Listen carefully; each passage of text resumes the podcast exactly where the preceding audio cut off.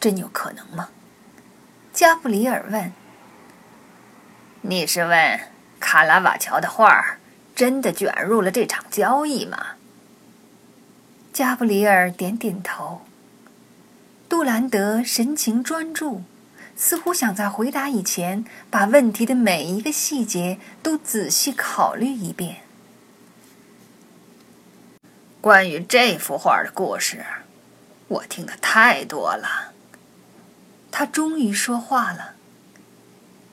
据说，雇人去偷画的那个收藏家，在画到手以后拒绝购买，因为画被那两个贼从画框上割下来的时候，损坏的太严重了。西西里黑手党的老大们过去常把画挂在开会的地方，以示炫耀。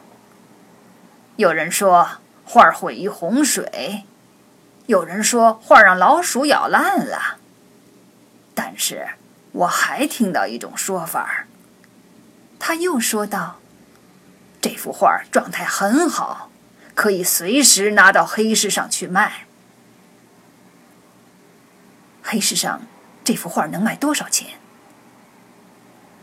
和他在罗马完成的那些杰作比起来，卡拉瓦乔一边逃命一边画的画不够有深度。可即便如此。”杜兰德又说：“只要是卡拉瓦乔的画，就意味着价值连城。到底多少钱，莫瑞斯？一般来说，一幅偷来的画在黑市上可以卖到原价的十分之一。如果这幅卡拉瓦乔的画在公开市场开价五千万的话，那么拿它到黑市上去卖，就能净赚五百万。卡拉瓦乔的画儿是不会在公开市场上见到的，肯定是偷来的，当然会拿到黑市上去卖。也就是说，如果你在黑市上见到一幅卡拉瓦乔的画儿，那绝对是独一无二的真迹。这个世界上有不少人。为了得到一幅卡拉瓦乔，花多大的价钱都在所不惜。你有办法把画卖掉吗？打一个电话就能成交。他们走到一个小船集聚的水湾，几艘小帆船正在风雨飘摇的水面上东倒西歪的艰难航行。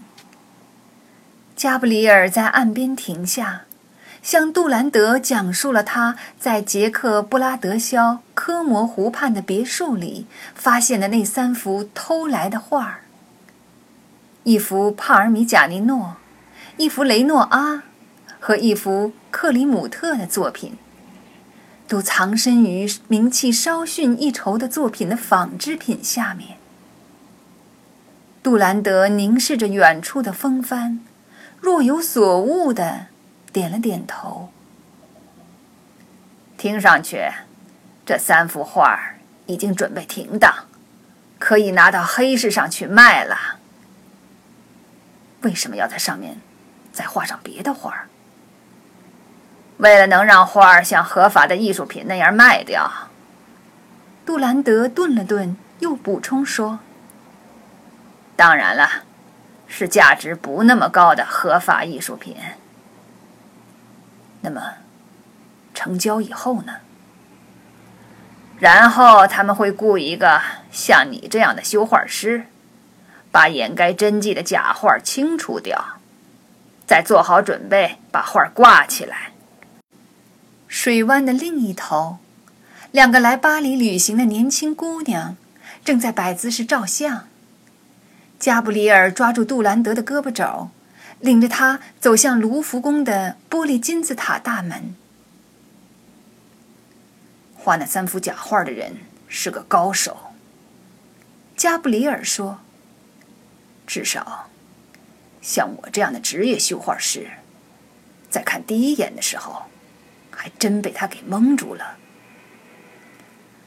社会上有好多很有天分的画家，巴不得给我们这些辛辛苦苦干着肮脏交易的人提供服务呢。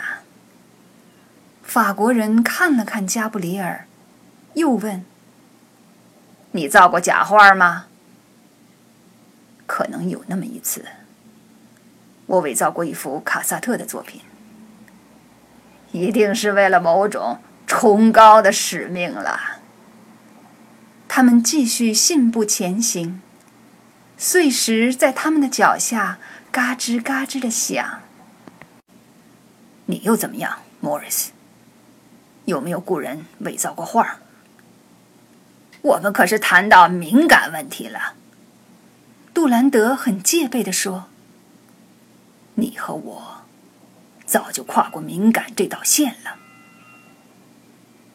他们来到卡鲁索广场，向右一转，一直走到河边。只要有可能，杜兰德说。我就会制造一种假象，让人们意识不到画被偷走了。你留下个复制品，我们管这叫替代物。全欧洲有多少博物馆和住宅里挂着这种替代物呢？我不想讨论这个。接着说呀，莫里斯。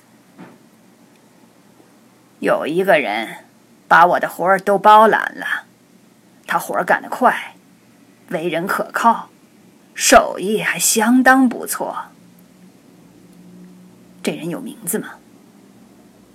杜兰德迟疑了一下，接着回答：“造假画的人叫伊夫·莫雷尔。他在哪儿学的绘画？里昂国家美术学院。”鼎鼎大名啊，加布里尔说道。那他为什么没成为画家呢？他尝试过，没能如愿以偿。所以他画假画，报复艺术界。大概如此吧。格调真不低呀！别挖苦人家了，你跟他。同是天涯沦落人呐！你们关系不同寻常吗？我希望如此啊，可是我不能给他足够的活儿做。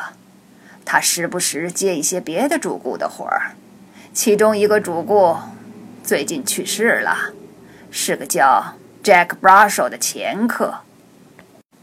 加布里尔停下脚步，转身面对着杜兰德。我还纳闷你怎么这么了解 Brushel 的手段呢？他感叹道：“你和他用着同一个伪造者，这不都是卡拉瓦乔的恶棍风格吗？”杜兰德耸了耸肩，回答道：“Morel 在哪儿为 Brush 工作？在日内瓦自由港的一个房间里。” Brush 有个独树一帜的画廊，伊夫管他叫“失踪名画画廊”。他现在在哪儿？在巴黎。在哪儿，Morris？杜兰德将手从外衣口袋里掏出来，朝着圣心堂的方向指了指，示意加布里尔说：“他可以在那一带找到伊夫·莫雷尔。”于是，偷画贼和情报特工走进地铁站，直奔蒙马特高地而去。